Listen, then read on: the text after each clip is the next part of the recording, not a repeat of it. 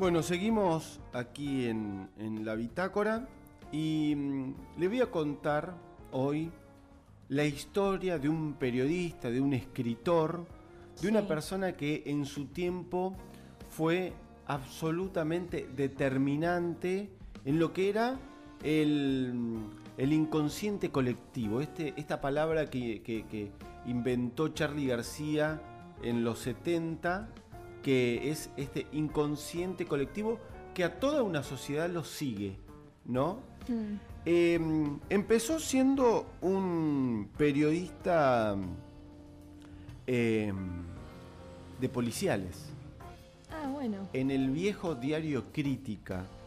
Yo dije hoy que había hecho todo en 40 años, me tengo que, que rectificar. Sí. Lo hizo en 42 años.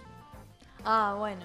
Nació el 26 de abril de 1900 Sí. y murió el 26 de julio de 1942. Efectivamente no vio vio el inicio de la guerra de la Segunda Guerra Mundial, pero no vio eh, el, el- el final. Pero tal vez se fue con la esperanza de que todo se solucionara. Sí. Eh, se llamaba Roberto Emilio Godofredo Alt. Eh, había nacido en, en abril del 900, más conocido como Roberto Alt, y mm, tuvo, entre otras, eh, infinidad de, de- de- de obras literarias, Mm, libros, pero en realidad él eh, se hizo eh, famoso porque en, en realidad él empezó a contar, eh, hacía unas columnas que se llamaban aguas fuertes porteñas, ¿no?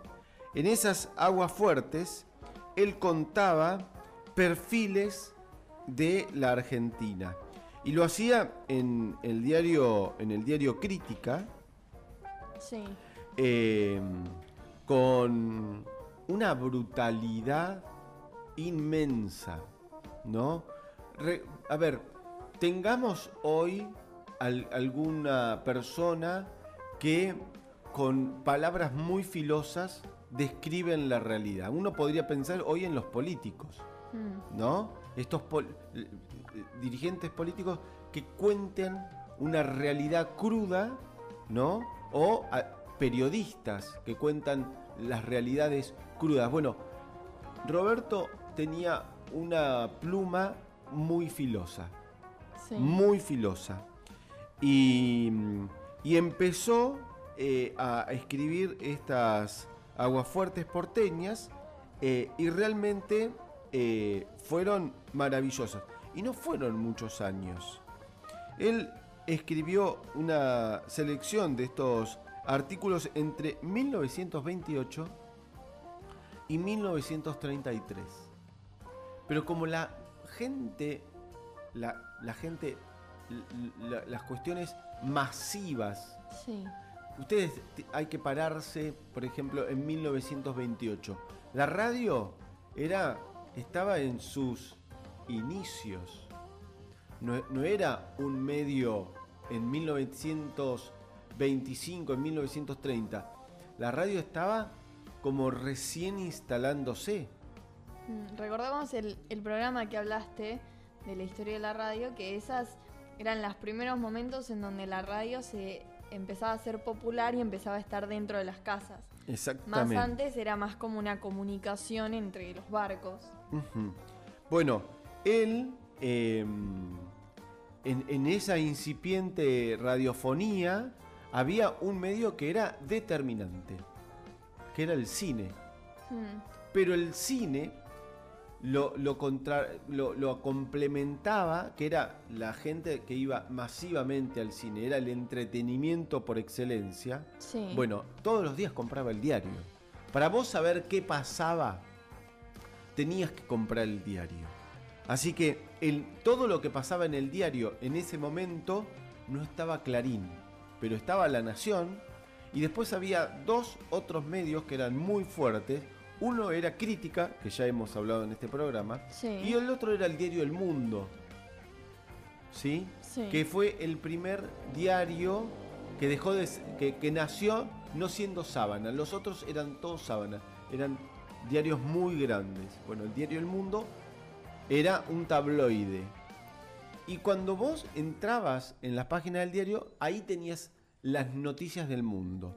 Bueno, em, tuvo suerte eh, en sus... eh, empezó a viajar, porque empezó a ser, siendo cronista de policiales, y entre los años 1935 y 1936 em, tuvo la posibilidad de hacer aguas fuertes españolas en un viaje a España y a Marruecos que hizo eh, en, esos, en esos años. Eh, Increíble. después, y él cubría, Sí. cubría hechos. Eran, eran como testigos de la historia y después eso lo, lo, Lo eh, escribía y lo publicaba. Exactamente. En 1940 él tuvo una, una situación que atravesó su vida porque enviudó. Mm. Y las cuestiones de la vida hizo que dos años después eh, él también eh, falleciera. Eh, él murió de, en Buenos Aires de un paro cardíaco repentino. Es decir, no, no tenía alguna enfermedad cardiovascular presente. Y no se sabe. Lo cierto es que fue fulminante. Eh, al día siguiente, en el Diario del Mundo, publicó la última de sus famosas aguafuertes. Eh, perdón, hablaba de crítica. Él escribía en El Mundo. Sí. Eh, que cuando hemos entrevistado a Julio Lagos, que también trabajaba en Diario El Mundo, a ver, una cantera también de grandes periodistas, ¿no? Sí. Eh, así que su última, eh, su, su última agua fuerte se publicó una vez que él había fallecido.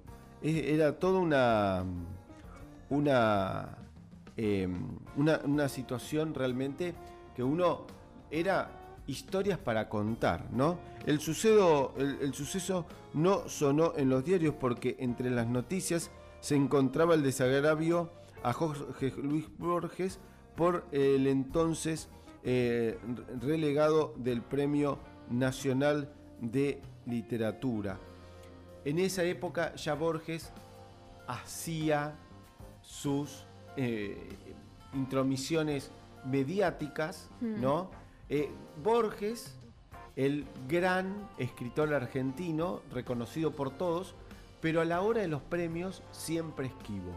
Así que la tapa del día después de la muerte de Roberto Al se la llevó nada menos que Jorge Luis Borges y no su necrología. Así que esta es sintéticamente la historia de Roberto Alt, un gran periodista, el hacedor de aguas fuertes porteñas y una persona que dicen en el día a día era muy gruñona.